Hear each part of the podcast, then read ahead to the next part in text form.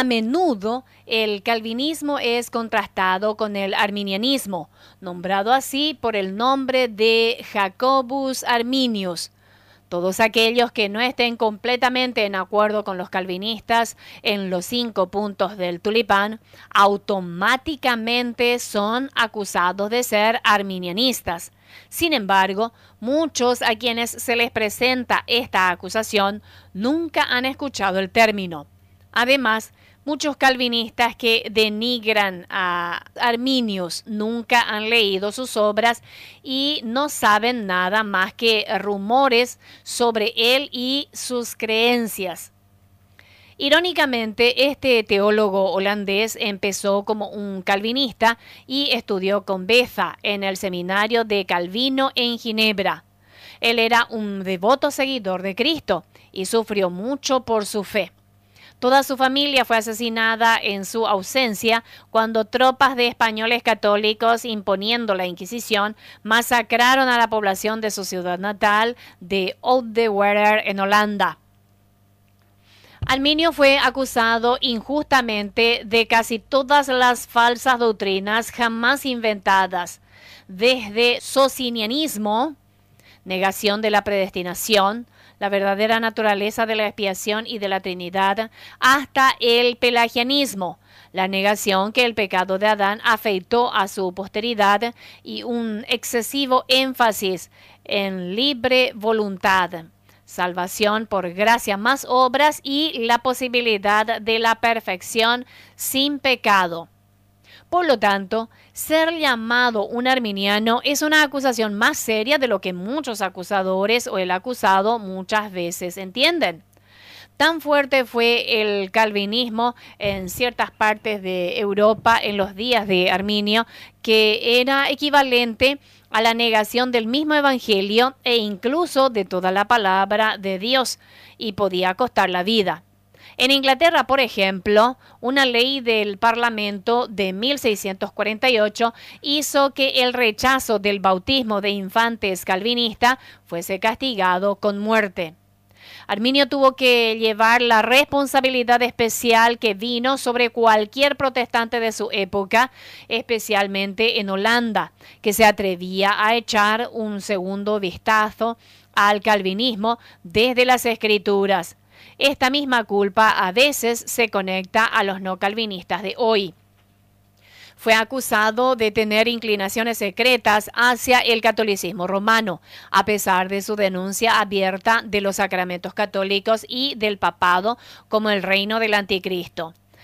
Al visitar Roma para ver al Vaticano por sí mismo, Arminio informó que vio el misterio de iniquidad en una forma más horrible, fea y detestable de lo que jamás podría haber concebido en su imaginación. Hoy en día algunos de los llamados arminianos promueven herejía muy seria habiendo adoptado creencias absolutamente contrarias a las que él enseñó. Pero en realidad Arminio era más bíblico en sus creencias y mucho más semejante a Cristo en su vida que Calvino. Vance declara acertadamente que Arminio era tan ortodoxo en las doctrinas cardenales de la fe cristiana como cualquier calvinista, antiguo o moderno.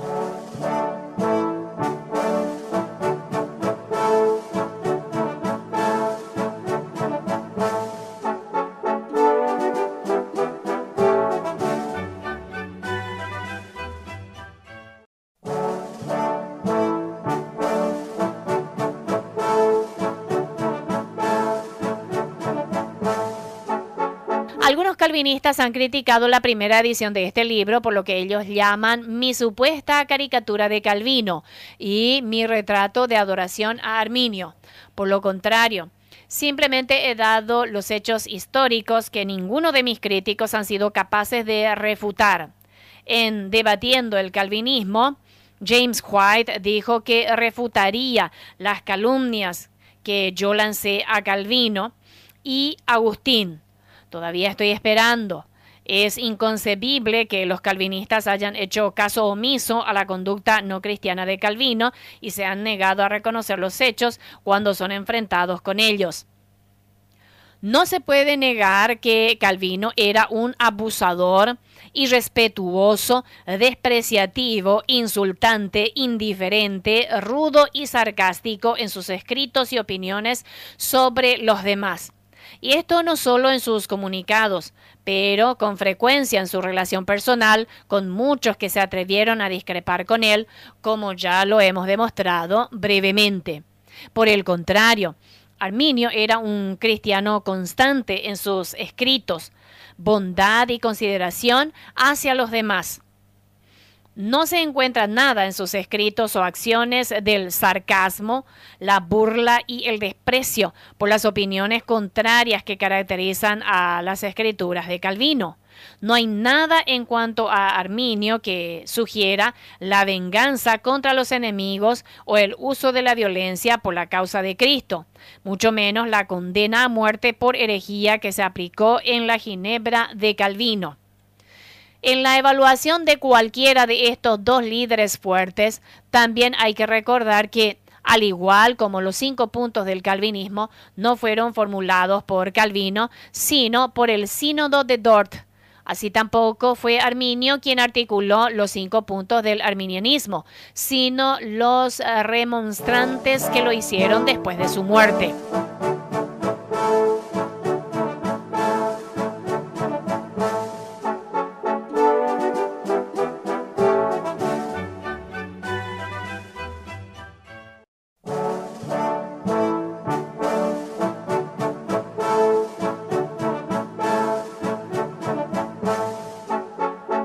Defendió sin concesiones la sana doctrina y creía en la infalibilidad y la inherencia de la Biblia como inspirados por Dios.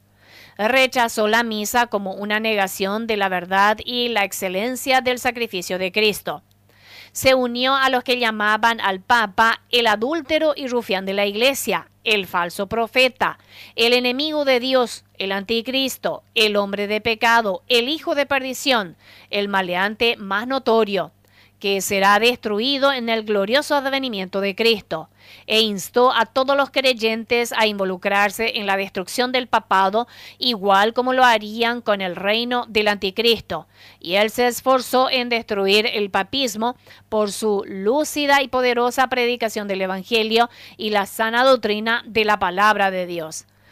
Arminio reconocía y rechazaba por lo que eran las doctrinas falsas de Agustín. En contraste con Agustín, Arminio también rechazó la autoridad de la tradición y los libros apócrifos. Él creyó en la filiación de Cristo siendo eterno, coigual y coeterno con el Padre y el Espíritu Santo, que Cristo vino a esta tierra como hombre, que era Jehová del Viejo Testamento, quien murió por nuestros pecados, pagando la pena completa del pecado por su sacrificio en la cruz, que fue sepultado, resucitó y ascendió al cielo, y que el hombre está irremediablemente perdido y atado por el pecado, y que la salvación es por gracia, solo por la fe en Cristo Jesús. Arminio predicó que la salvación era enteramente a través de Cristo como una obra de gracia, que solo Dios podía hacer en el corazón del hombre. Negó categóricamente las acusaciones falsas hechas contra él de pelagianismo y socinianismo. También se defendió contra la falsa acusación de que él enseñaba la doctrina de apostasía, porque nunca enseñé cualquier cosa contraria a la palabra de Dios o a la confesión y catecismo de las iglesias belgas. En ningún periodo he dejado de hacer esta declaración y aún repetir en esta ocasión. Así, desde un siniestro informe que durante mucho tiempo ha sido industriosamente y extensamente distribuido acerca de mí, y ya que este rumor infundado ha operado más daño contra mí, suplico inoportunamente a ser favorecido con su amable permiso para hacer una declaración ingenua y abierta se distribuyeron artículos como si hubieran sido de mi composición, cuando en realidad no habían procedido de mí, ni de acuerdo a mi sentir, y como criterio personal me parecen ser contrarias a la palabra de Dios. Dos veces repetí esta aseveración solemne y Suplico a los hermanos no extender tan fácilmente crédito a los informes que se distribuyeron en cuanto a mí, ni escuchen tan fácilmente cualquier cosa que fue presentada como si procediese de mí, incluso rumores exagerados manifestados para hacerme daño. Mi sentir respecto a la perseverancia de los santos es que aquellas personas que han sido injertadas en Cristo por la fe verdadera y así se han hecho partícipes de su espíritu vivificante, poseen poderes suficientes o fuerza para luchar contra Satanás, el pecado, el mundo y su propia carne y ganar la victoria sobre los enemigos, pero no sin la ayuda de la gracia del Espíritu Santo mismo. Jesucristo también por su Espíritu nos asiste en todas las tentaciones y nos brinda la ayuda que siempre está disponible de su mano. Y siempre debemos estar preparados para la batalla, implorando, y no faltará su ayuda para preservarnos de caer. Así que no es posible para ellos, por cualquier picardía, astucia o poder de Satanás, el ser seducidos o sacados de las manos de Cristo. Aunque aquí afirmó abierta e ingenuamente que él nunca enseñó que un verdadero creyente pueda caer total o definitivamente fuera de la fe y perecer.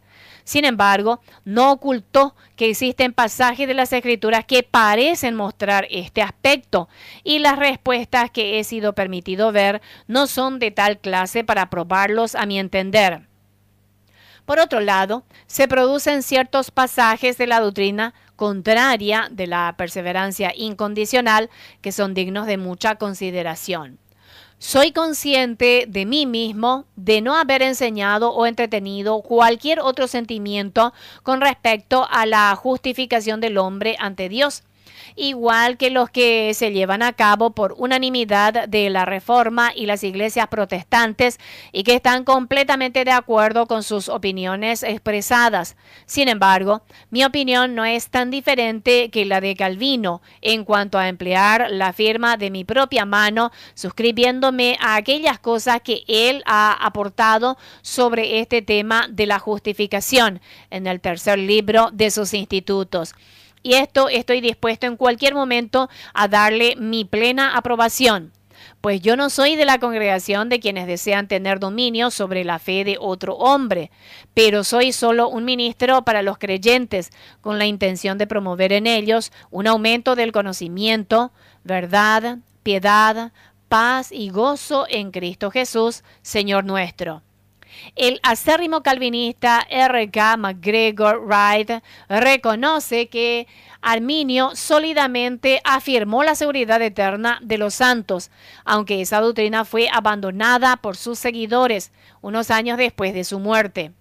Arminio es calumniado y denunciado hoy por los calvinistas, mientras que Agustín es alabado aún admitiendo que Arminio afirma dogmáticamente que es imposible para los creyentes perder la salvación. Dillow insiste en que Arminio cree que la salvación se puede perder. J. E. Parker cita con aprobación a Robert Trail, el puritano escocés, quien escribió en 1692 que los principios del arminianismo son los dictados naturales de una mente carnal, que es enemistad tanto a la ley de Dios y al Evangelio de Cristo, y junto al mar muerto del papado, en el cual también corre esta corriente, ha sido desde Pelagio hasta el día de hoy la mayor plaga de la Iglesia de Cristo y será así hasta su segunda venida. Sin embargo, Sheldon dice, el sistema doctrinal de Arminio, siendo confesado por muchos testigos como un hombre de espíritu y vida ejemplar, fue el sistema calvinista sin ninguna modificación adicional, excepto el de rechazar el principio de la predestinación absoluta. Un líder arminiano del siglo XIX resumió su comprensión de la doctrina. El arminianismo enseña que Dios, en Cristo Jesús, hizo provisión completa para la salvación de todos aquellos que, por el arrepentimiento hacia Dios y fe en nuestro Señor Jesucristo, aceptan los términos del Evangelio y por lo tanto todos los que aceptan son eternamente salvos. Difícilmente se podría argumentar con esa afirmación. Aún así, los calvinistas siguen acusando a Arminio de enseñar que la salvación se pierde y a etiquetar como arminianos a quienes están en desacuerdo con ellos. Lo mismo ocurre con frecuencia hoy en día.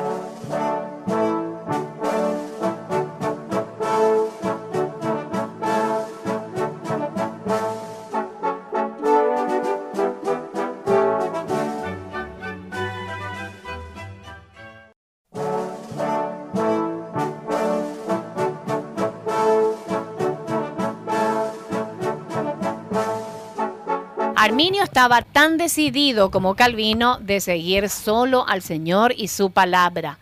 Ese deseo sincero lo metió en problemas porque él no se consideraba obligado a adoptar todas las interpretaciones privadas de la Reforma, tampoco las de la Iglesia Católica. Él concluyó por el estudio serio de las escrituras que en algunos aspectos el calvinismo simplemente no era bíblico y sufrió persecución y falsas acusaciones por esa opinión cuidadosa y meditada como el no calvinista de hoy.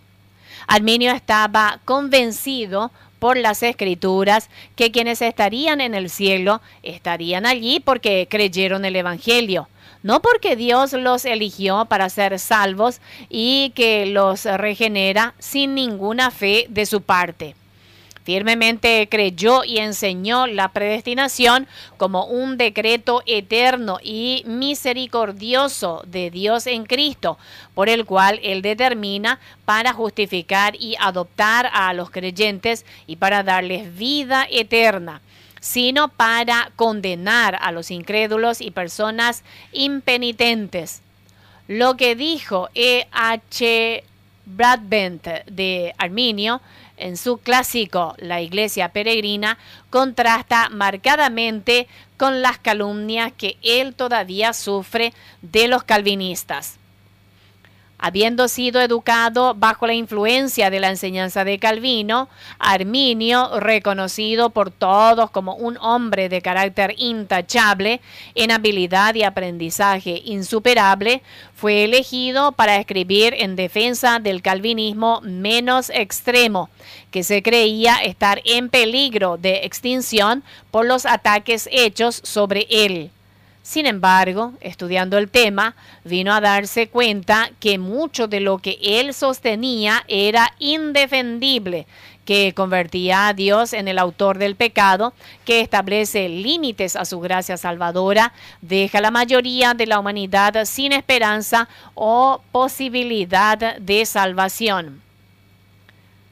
Él vio en las escrituras que la obra redentora de Cristo es para todos y la libertad del hombre de elegir como parte del decreto divino. Volviendo a las enseñanzas originales de las escrituras y la fe de la iglesia, evitó los extremos en los cuales ambas partes habían caído en su larga controversia. Su declaración de lo que había venido a creer le involucraron personalmente en conflictos que afectaron tanto su espíritu como su salud y esto acortó su vida. Murió a la edad de 49 años. Calvino a los 55 años. Más tarde, en el avivamiento metodista, su enseñanza tomó una forma más vívida y evangelística.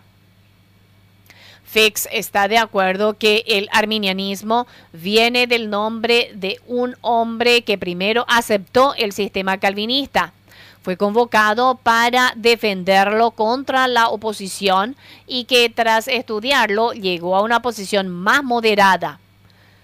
McNeil, él mismo, un presbiteriano, es lo suficientemente honesto para decir que Arminio no repudiaba la predestinación, pero sí condena el supralapsarianismo que Dios desde la eternidad pasada predestina a los no elegidos al pecado y a sufrir la condenación eterna, como subversiva del Evangelio.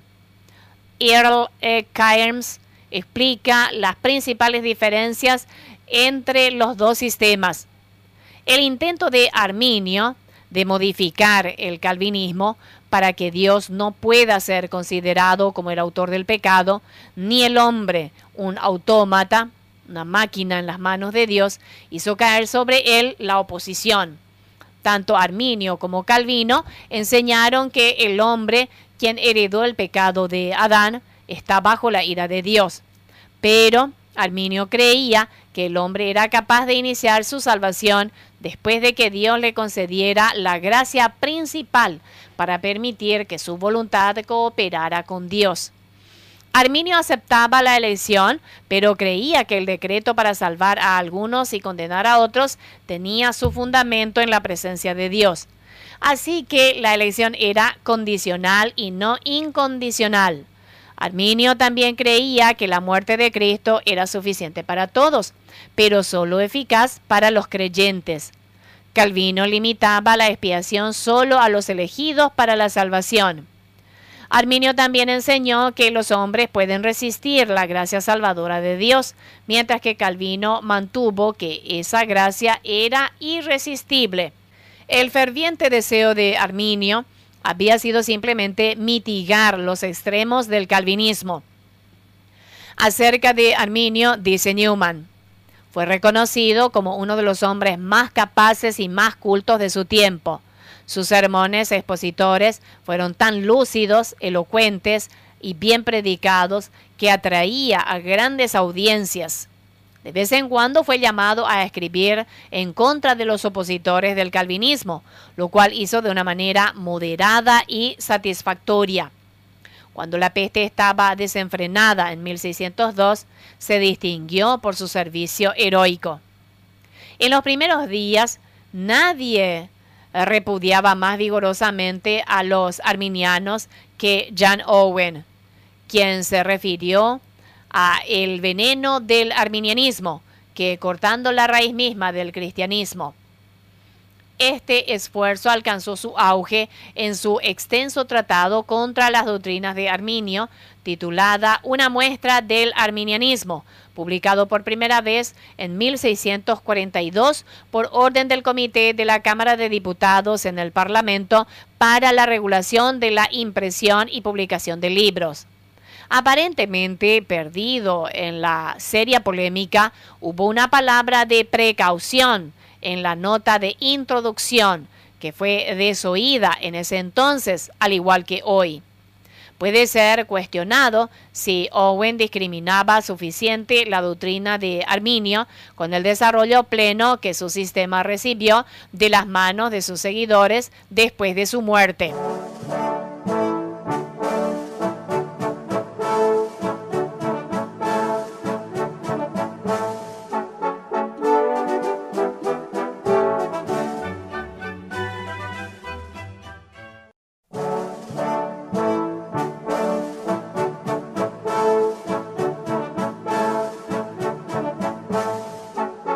La opinión moderada de Arminio atrajo a muchos seguidores, muchos pastores protestantes, incómodos con los extremos del calvinismo y su militancia contra quienes no estaban de acuerdo, comenzaron a predicar el mismo calvinismo modificado como Arminio y eh, recibieron considerable oposición de los calvinistas.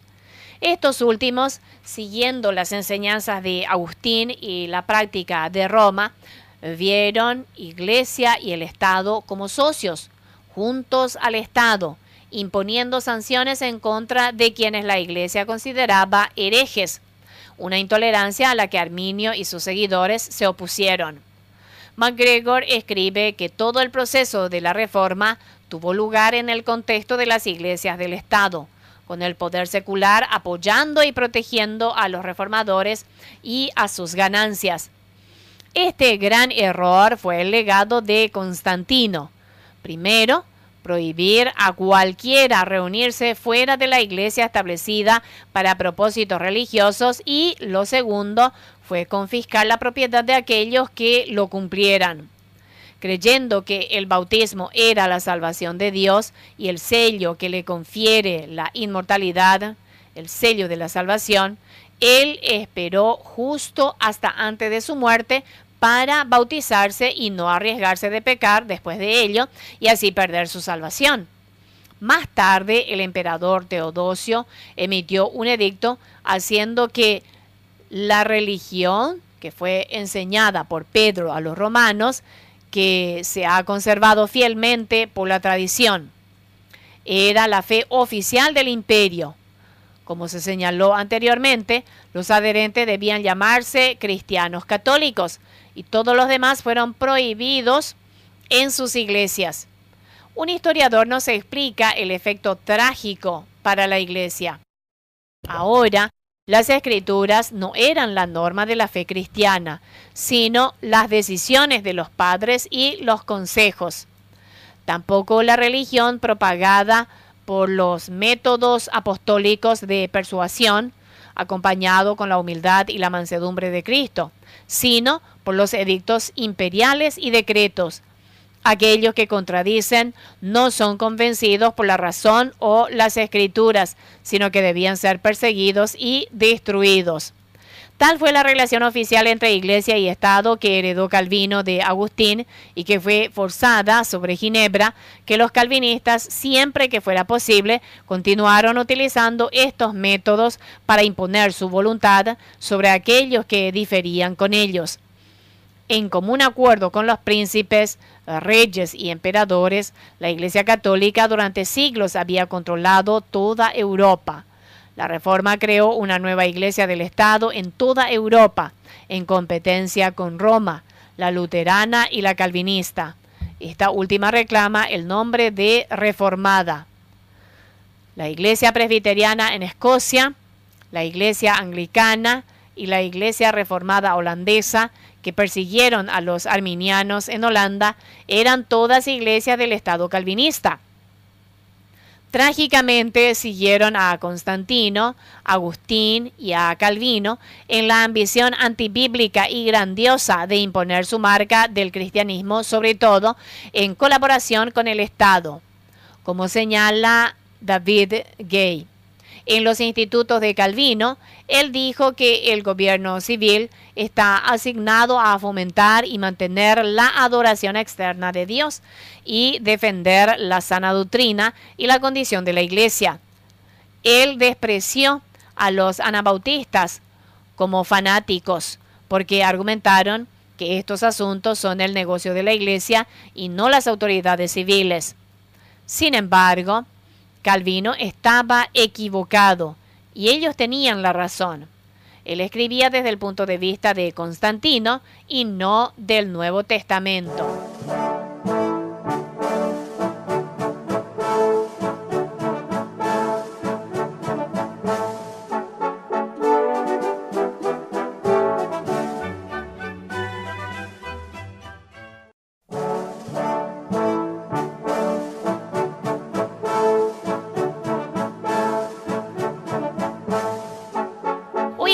Quienes están en desacuerdo con el calvinismo, basando su entendimiento en la palabra de Dios, son acusados de abandonar, ignorar o incluso desafiar las grandes confesiones y credos establecidos en la iglesia.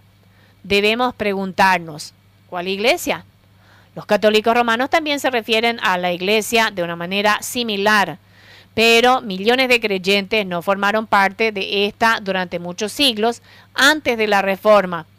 Estos se negaban a someterse a los papas o a someterse a las herejías de Roma. Los calvinistas de hoy miran hacia atrás al primer siglo de la Reforma y se refieren a la Iglesia de la misma manera dando a entender esto, que las iglesias del Estado que siguieron lo que Calvino inició en Ginebra y despreciaban como herejes a todo el que estaba en desacuerdo y rechazaba la fe reformada, equiparan el calvinismo con la reforma. Calvino diligentemente había perseguido hasta la muerte a quienes no estaban de acuerdo con sus opiniones extremas sobre la soberanía y la predestinación. Sin embargo, él toleraba las muchas herejías de Agustín, incluso había adoptado algunas de ellas. En sus escritos encontramos solamente elogios para este hombre que mantenía tantas cosas que eran antibíblicas. De hecho, Calvino sostenía a Agustín como la autoridad y así justificaba sus propias prácticas y creencias erróneas. Debe recordarse que los credos y confesiones de la Reforma fueron formulados no por acuerdo entre todos los cristianos, sino solo por los luteranos y el segmento calvinista. El sínodo de Dort y la asamblea de Westminster, mencionada por los calvinistas como las declaraciones autorizadas de la verdad cristiana, fueron dominados por los calvinistas y forzaron el calvinismo como la religión oficial del Estado sobre todos los demás. Así que la acusación de que uno es incapaz de seguir estas grandes confesiones reformadas es simplemente otra forma de decir que uno está en desacuerdo con el calvinismo. También promueve la falsa impresión de que el calvinismo era la creencia oficial celebrada por todos los reformistas. Con respecto a los cinco puntos del calvinismo, Holtz escribe, Ninguna de estas ideas tiene derecho a llamarse normativa teológica protestante. Ninguna se ha celebrado por una amplia sección de la cristiandad. Y aún más importante es que ninguno de ellos, puntos del calvinismo son bíblicos. Todos ellos se encuentran fuera de los parámetros apropiados de la ortodoxia cristiana.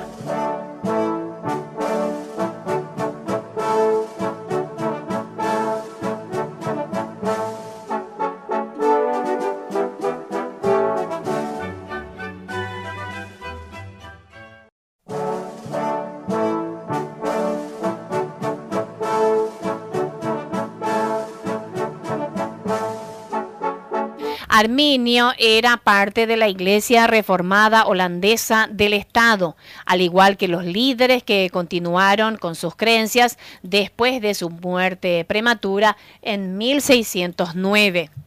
Inevitablemente se desarrolló una polémica sobre la predestinación y se decidió investigar la Confesión de Bélgica y el Catecismo de Heidelberg para su posible revisión. Para discutir los temas, 46 ministros arminianos se reunieron en privado en Gouda, Holanda, el 14 de enero de 1610 se elaboró y se firmó una reprensión contra el calvinismo, afirmando que sus doctrinas no eran contenidas en la palabra de Dios ni en el catecismo de Heidelberg y que no son de edificación, sino peligrosos y no deben ser predicadas a la gente cristiana.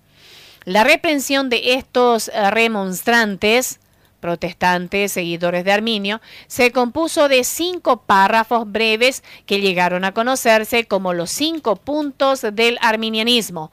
En resumen, estos declararon 1 porque Dios desde la eternidad pasada decidió salvar a todos aquellos que creen en Jesús y dejar a los incorregibles e incrédulos en el pecado y bajo ira.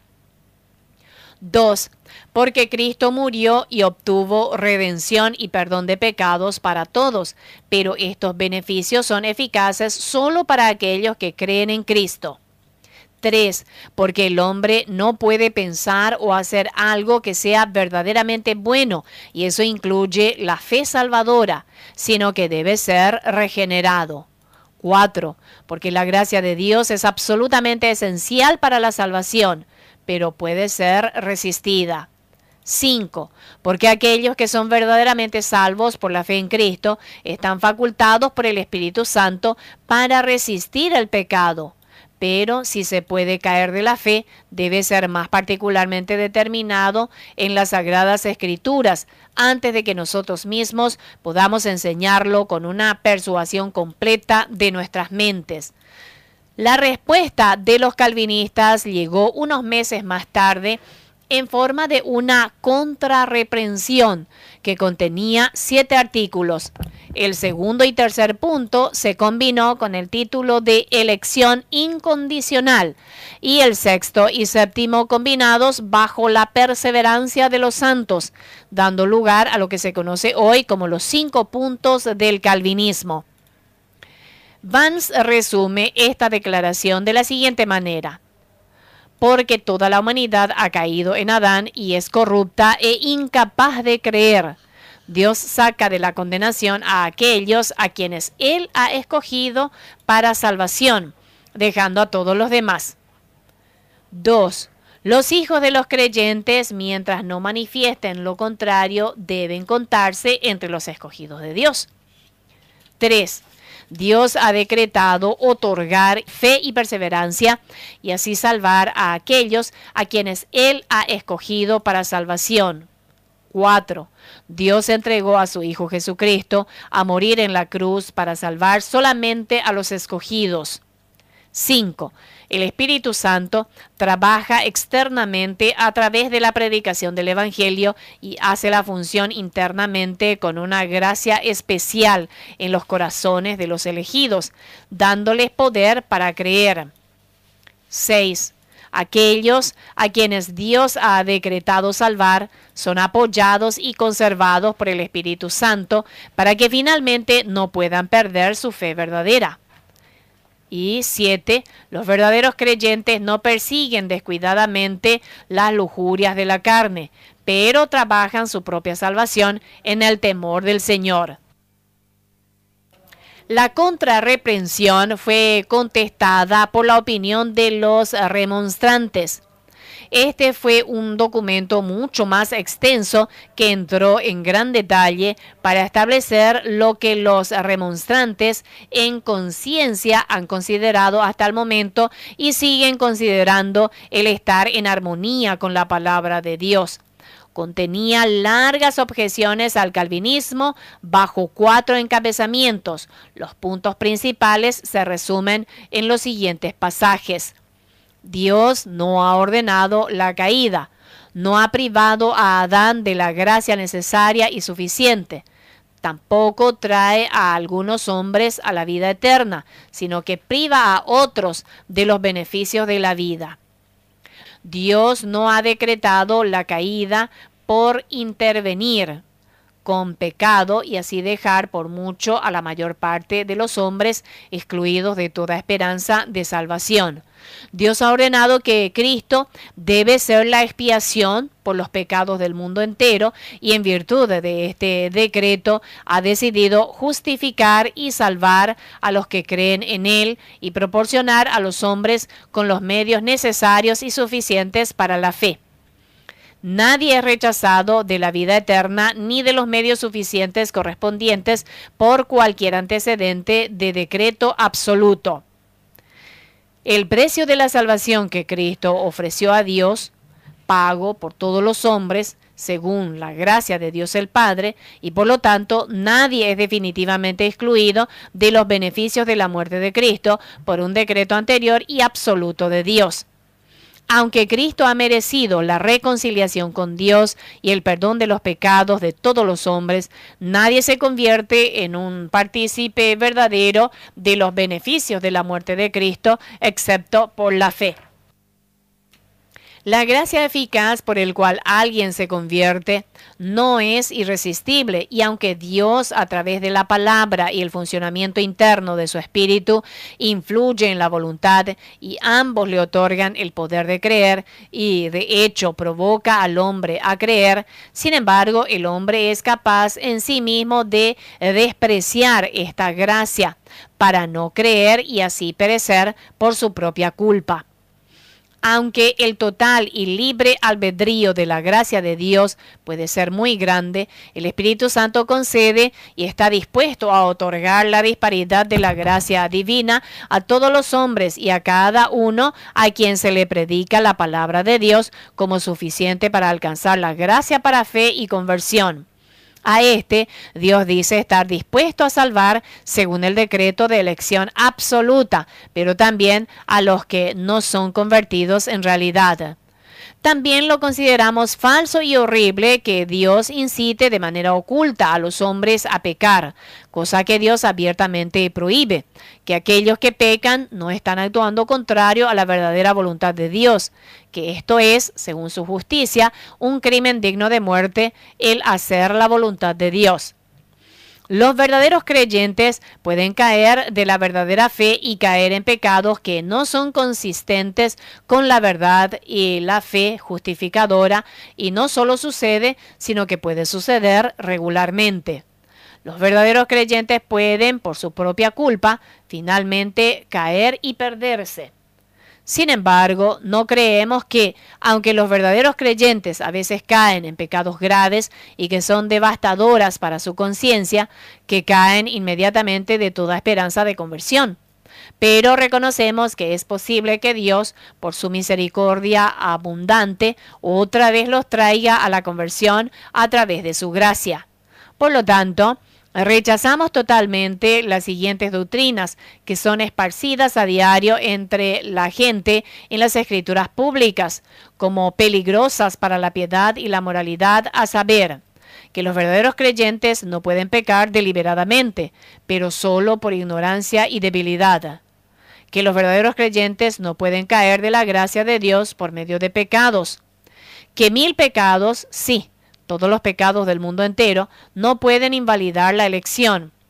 Cuando le agregamos a esto que todos los hombres están obligados a creer, quienes son elegidos para la salvación y por lo tanto no pueden caer de esta elección, presentamos para consideración la gran puerta que esto abre para la carnalidad que a los creyentes y a los elegidos no se les imputan sus pecados, no importando cuán grandes o graves sean.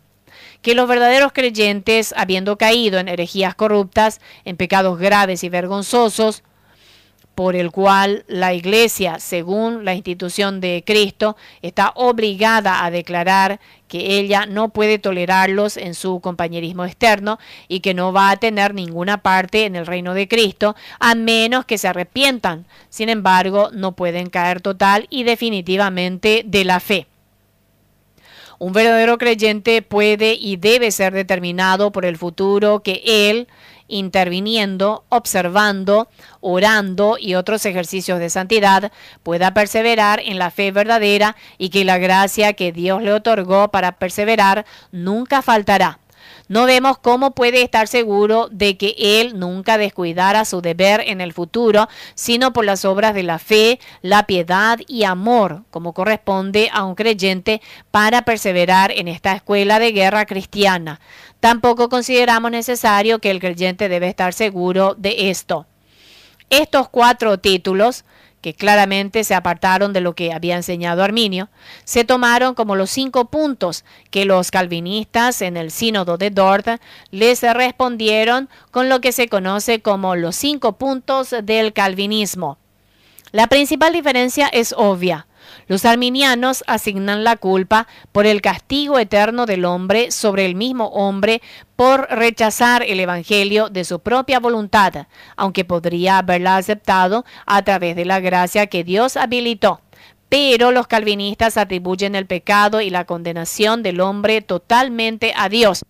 Y él simplemente predestinó todo para que fuese de esa manera.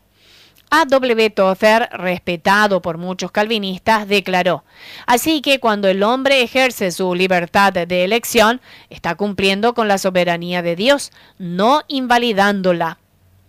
El Estado de Holanda, en su preocupación por la unidad entre sus ciudadanos, ordenó a ambas partes reunirse y arreglar sus diferencias.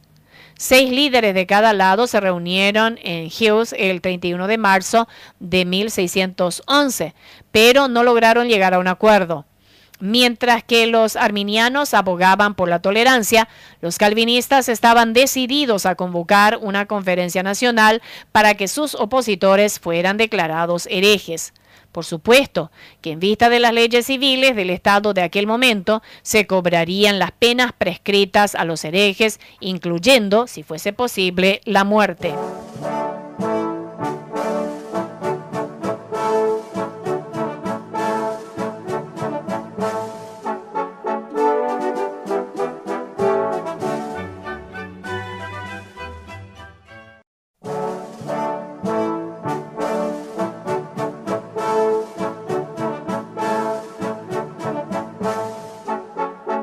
Persistentes diferencias teológicas eventualmente involucraron en una batalla interna contra los rivales políticos del gobierno.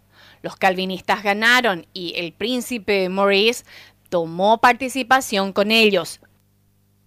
Los magistrados que simpatizaban con los arminianos fueron sustituidos más adelante esto allanó el camino para el Sínodo Nacional que, después que enviaron cartas invitando a representantes extranjeros, se convocó en Dordrecht el 13 de noviembre de 1618 y se prolongó hasta mayo del año siguiente. Convencidos de que estaban firmes en la verdad, cada delegado calvinista hizo un juramento de seguir solo la palabra de Dios y apuntar a la gloria de Dios, la paz de la iglesia y especialmente la preservación de la pureza de la doctrina. Así que me ayude mi Salvador Jesucristo. Te ruego que me ayude por su Espíritu Santo. Desde entonces, los calvinistas han aclamado Dort como una reunión de los líderes más piadosos de la historia, que siguieron atentamente su juramento. Sin embargo, en la opinión de John Wesley, Dort fue tan imparcial como el Consejo de Trento. De hecho, Dort había sido organizado por los funcionarios del Estado, favoreciendo a los calvinistas con el único propósito de apoyarlos y condenar a los arminianos, por lo que difícilmente puede ser considerado un tribunal imparcial y ciertamente esto no representaba un consenso entre los verdaderos creyentes.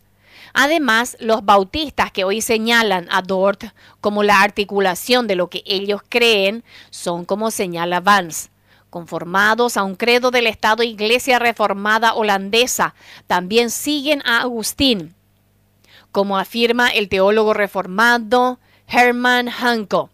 Nuestros padres en Dordrecht sabían bien que estas verdades establecidas en los cánones no solo se remontan a la reforma de Calvino, ellos se remontan a la teología de Agustín. Fue Agustín quien había definido originalmente estas verdades.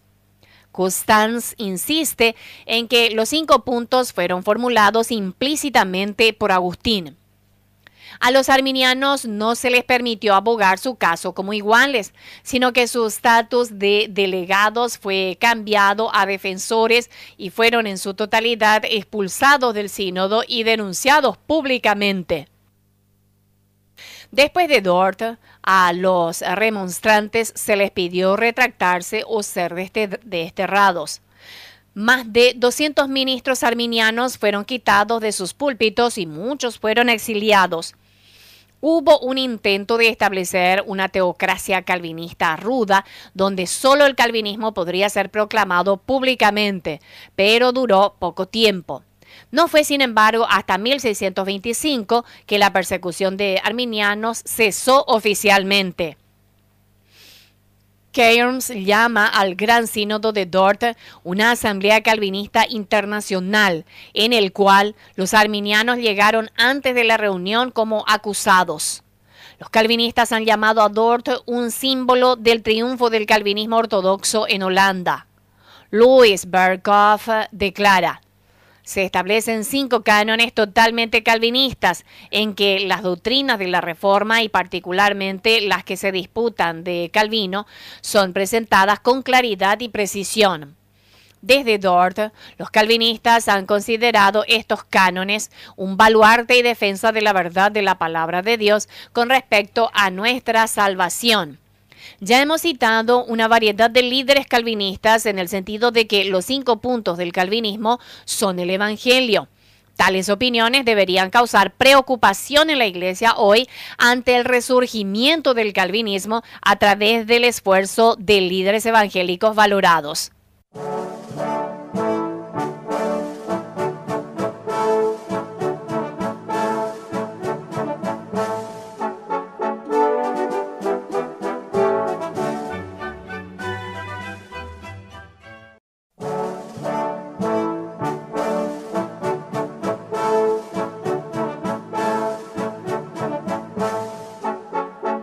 Evaluación del sínodo de Dort y los cinco puntos del calvinismo que se pronunciaron, no se puede ignorar la naturaleza política de la reunión. Cristo había establecido una línea clara de separación entre las cosas que son del César y las cosas que son de Dios. Marcos 12, 17. En un contraste trágico, los líderes de la iglesia calvinista estaban actuando como instrumentos de César, el Estado, y el Estado actuó en su nombre para castigar a sus oponentes. También debe ser una consideración en la evaluación de este proceso y sus frutos, así como al mismo calvinismo que los calvinistas junto con el Estado falsamente acusaron, persiguieron, encarcelaron y ejecutaron a algunos de los líderes arminianos. Aunque en este momento estuvieron de acuerdo en cuanto a la alianza de Iglesia-Estado, los arminianos y los calvinistas, el arminiano no tenía ningún deseo de utilizar el Estado para imponer sus puntos de vista sobre sus oponentes, sino solo proteger su propia libertad de conciencia y la práctica. Los calvinistas incluso admiten que los divinos teólogos que compusieron el sínodo de Dort generalmente mantenían que el magistrado civil tenía derecho a infligir penas y sanciones como castigo por herejía y que, por el contrario, los arminianos abogaron por la tolerancia y paciencia en cuanto a las diferencias de opinión sobre temas religiosos. Consideremos, por ejemplo, el destino de los cuatro principales líderes del movimiento arminiano. Jan Wittenberg, quien había estudiado en Ginebra bajo el sucesor de Calvino, Beza, y sirvió como capellán al príncipe Maurice, hijo y sucesor de Guillermo de Orange. Fue exiliado tras el sínodo de Dort y sus bienes confiscados. Simón Episcopius, profesor de teología y principal portavoz para los arminianos en Dort, fue desterrado. Jan van Oldenbarnevelt, quien era abogado de Holanda y un héroe nacional por ayudar a Guillermo de Orange a negociar la unión de Utrecht fue acusado falsamente de traición y fue decapitado. Hugo Grotius, un abogado mundialmente famoso y conocido por su experiencia en derecho internacional, fue condenado a cadena perpetua. Este escapó y posteriormente llegó a ser embajador de Suecia en París. ¿Qué bases bíblicas podría alguien proponer para exigir tales sanciones sobre un desacuerdo de doctrina?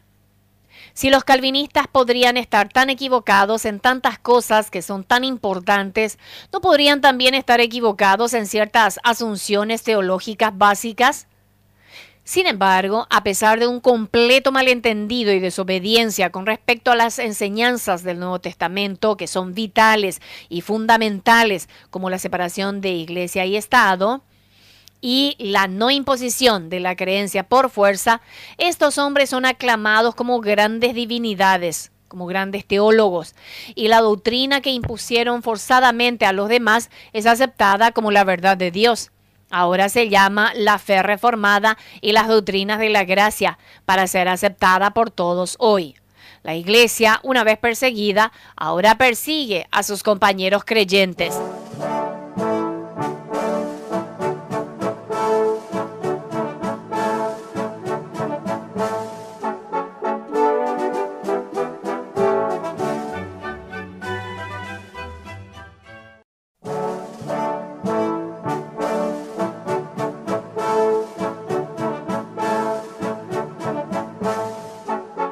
Dort fue seguido en 1643 por un prestigioso encuentro de divinos en Inglaterra. La Asamblea de Westminster también se hizo bajo los auspicios del Estado. La Asamblea, que duró seis años, formuló la Confesión de Fe de Westminster. Esta ha sido denominada la declaración sistemática más completa del calvinismo jamás creada. Vance nos recuerda que debido a la estrecha relación entre Iglesia y el Estado que existía en el momento, la aceptación del calvinismo en Inglaterra, que culminó en la Asamblea de Westminster, es profundamente entrelazada con la historia civil y religiosa de Inglaterra. Aquí unas breves palabras de la historia son necesarias. Los dos siglos anteriores, Inglaterra había atravesado una larga lucha para escapar de Roma.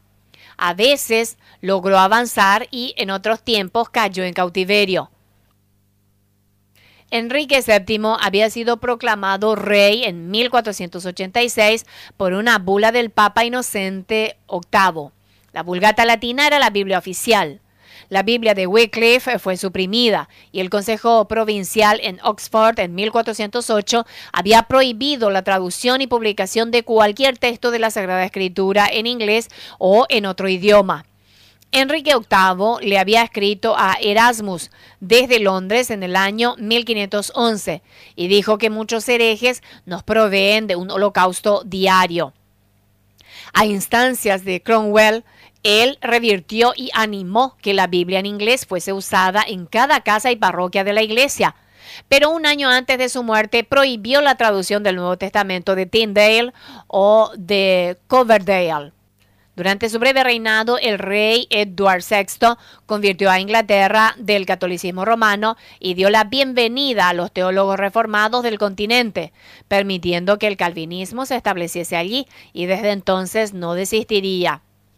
A finales del siglo XVI, la Universidad de Cambridge se convirtió en un bastión calvinista. La hermana de Edward, María I, hija de Enrique VIII, conocida como María la Sangrienta, tuvo éxito en sujetar a Inglaterra bajo el papismo nuevamente y prohibió la posesión de libros protestantes y quemó en la hoguera a cientos de personas que no aceptaran las doctrinas de Roma. Después de la muerte de Mary, entró en uso la Biblia de Ginebra. Elizabeth expulsó a los jesuitas de Inglaterra. Bajo ella, los 39 artículos de la Iglesia de Inglaterra, ligeramente calvinista, pero que rechaza la expiación limitada, fueron formuladas. Al día de hoy siguen siendo el credo oficial de esa iglesia. John Knox continuó adelante en Escocia, mientras que en Inglaterra aumentaron los puritanos, solo para ser forzados a cumplir por el rey James I, quien nos dio la Biblia del King James de 1611. Charles I sucede a James I. Hubo debates en el Parlamento sobre el calvinismo, con sus partidarios ganando la Cámara Alta. El prolongado Parlamento ordenó la impresión de una exhibición de arminianismo por John Owen, que denunció el arminianismo y confirmó la expiación limitada. En el contexto de este trasfondo tumultuoso y la colaboración constante de la Iglesia con el Estado, la Asamblea de Westminster fue convocada por el Parlamento. El Parlamento libró una guerra civil contra el rey, abolió el episcopado, expulsó a 2.000 ministros monárquicos, convocó a la Asamblea de Westminster, ejecutó al arzobispo Laud y finalmente ejecutó al mismo rey en 1649. Nuevamente los calvinistas tenían la ventaja. Westminster no era una reunión de los representantes de todos los verdaderos creyentes, sino solamente de los calvinistas, que habían ganado la Cámara Alta en el Parlamento. Hoy día todavía se jactan de que todos los teólogos en Westminster eran calvinistas. Además, como Vance sabiamente comenta, como en el sínodo de Dort, la presencia de funcionarios del gobierno en una asamblea religiosa plantea algunas dudas sobre su legitimidad. Los gastos de los miembros fueron sufragados por el Estado. Los calvinistas incluso admiten que la Asamblea fue la criatura del Parlamento y que nunca fue capaz de escapar la supervisión del Parlamento. Logan confiesa que la Asamblea era clara y completamente subordinada a la autoridad política del Parlamento. Witt también declara que la Asamblea era responsable no al rey de reyes, pero a los caballeros y a los comunes del Parlamento inglés. Schaff señala que la Asamblea se aferró a la idea de una iglesia del Estado Nacional con un sistema uniforme de doctrina, de culto y disciplina para que cada hombre, mujer y niño deban cumplir en los tres reinos. Bethany escribe, en 1643, también la Asamblea de Westminster de Teólogos fue convocada por el Parlamento para reformar la Iglesia de Inglaterra en base a la palabra de Dios y para ponerla en un acuerdo más cercano con la Iglesia de Escocia y las iglesias reformadas del continente. Los comisarios escocés ahora requerían, como precio de su cooperación con el Parlamento inglés contra Charles I, la adopción de la Liga Solemne y el pacto, escrito por un comité revolucionario escocés que demandaba que los firmantes eliminen la prelatura en todas sus formas en Escocia, Irlanda e Inglaterra. Con esta arma y la prueba de lealtad al rey, expulsaron a los episcopales de sus hogares. El número ascendió a unos miles. Se crearon tantas vacantes que no se podían llenar. Finalmente, la Asamblea de Westminster dio la orden de elaborar un plan de ordenación. La Asamblea de Westminster trabajó para evolucionar un esquema aceptable del presbiterianismo. Sin embargo, los miembros independientes proponen tolerancia para todas las sectas. Pronto nació la pregunta, ¿tenían los presbiterios el poder de inclusión o exclusión de los miembros o era responsabilidad de cada congregación independiente ejercer ese poder? El Parlamento se comprometió a resolver el asunto ordenando que todas las personas agraviadas por la acción de un presbítero podrían apelar al Parlamento. Cromwell intentó en vano reconciliar a los independientes y presbiterianos.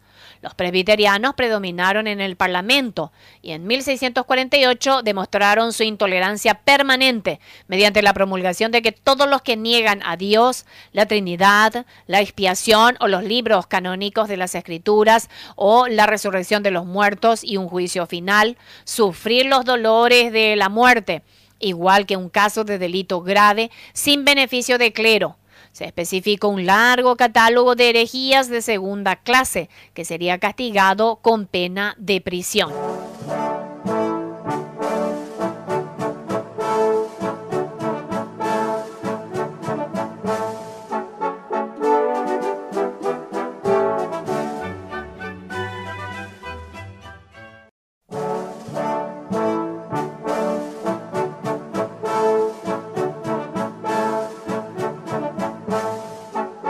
Los llamados sínodos de la Reforma y los consejos, confesiones y decretos que generaron que muchos calvinistas hoy honran al declarar como la verdadera doctrina de Cristo, fueron promovidos por una iglesia del Estado establecida en colaboración con los gobernantes civiles, contrario a la palabra de Dios. La unidad siempre fue la preocupación primordial y aquellos quienes no estaban de acuerdo con la posición mayoritaria fueron silenciados, perseguidos, encarcelados, desterrados y a veces ejecutados. Así como la Iglesia Católica había perseguido y matado a aquellos que no estaban de acuerdo con ellos a través de los siglos, las iglesias cristianas recién establecidas comenzaron a hacer lo mismo. Los anabautistas, por ejemplo, fueron perseguidos y asesinados tanto por católicos como protestantes porque estos últimos todavía creían en el bautismo de los infantes en la familia de Dios como Agustín, con sus poderes mágicos de regeneración una herejía católica romana a la que se aferraban Lutero y Calvino, y también la mayoría de sus seguidores al día de hoy. La historia registra claramente que estos eran los hombres y los motivos detrás de las creencias establecidas y sus confesiones. Sin lugar a dudas, su modus operandi siguió los pasos de Constantino. Él no era un verdadero cristiano y por lo tanto no le interesaba la verdad sino la unidad del imperio. Constantino utilizó el cristianismo con ese fin. Debajo de él, la iglesia, una vez perseguida por el mundo, se convirtió en el perseguidor. Los cristianos verdaderos todavía eran los perseguidos. El único cambio fue que una iglesia opresiva se sumó al mundo para perseguir a aquellos que no aceptaban sus dogmas. La nueva persecución fue hecha en nombre de Cristo, pero era la antítesis de todo lo que Cristo enseñó y vivió y por lo que Él murió. Siguiendo los pasos de Roma, aunque ellos se oponían en la mayoría de los asuntos, las iglesias protestantes siguieron las mismas prácticas.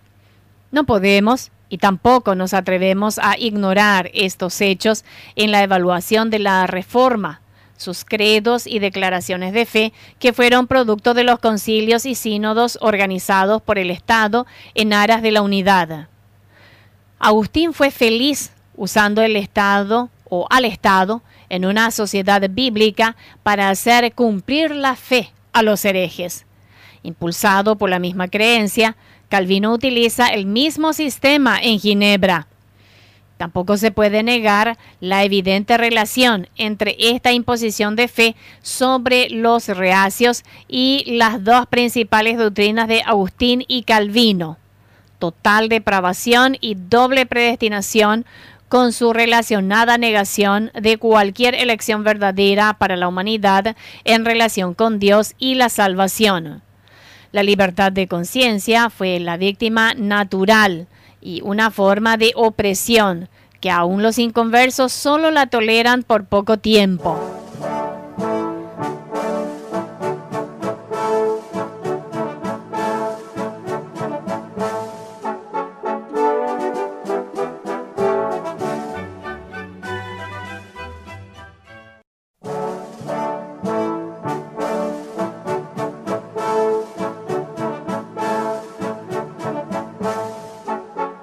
Pesar de las muchas diferencias de opinión entre los calvinistas de hoy, el calvinismo generalmente se explica con el acrónimo TULIP o tulipán.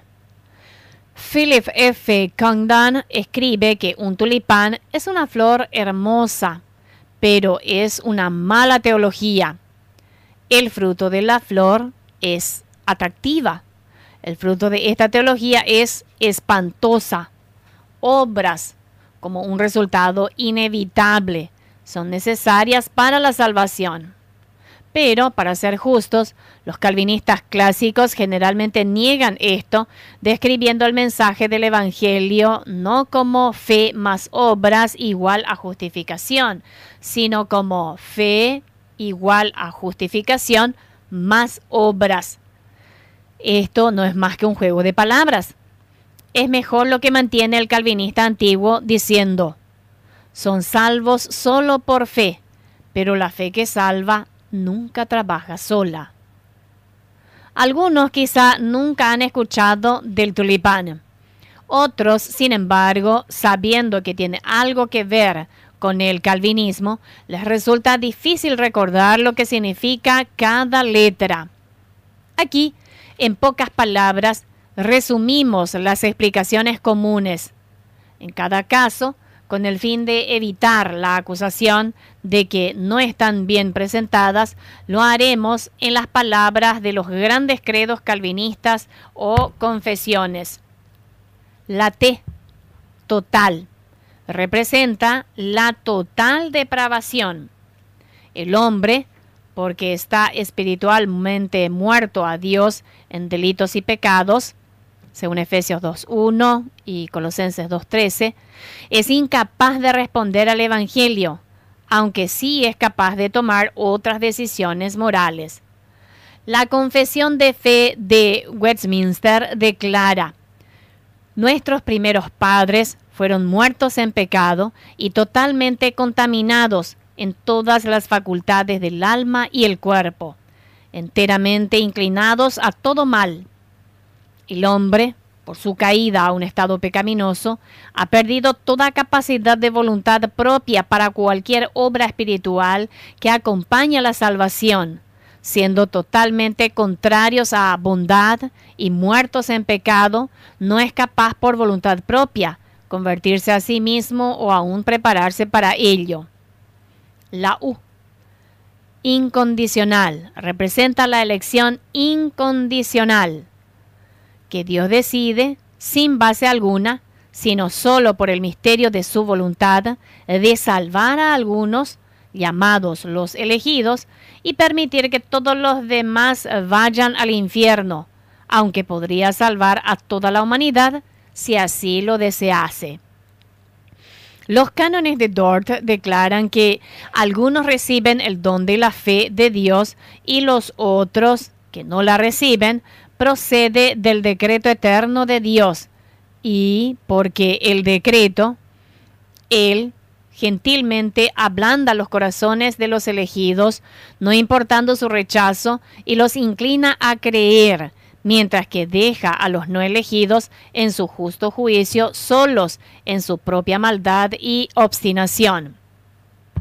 La L, limitada, representa la expiación limitada, que los elegidos son los únicos por quienes Cristo murió en el pago de la pena por sus pecados y que su muerte no fue eficaz para nadie más, ni pretendía serlo.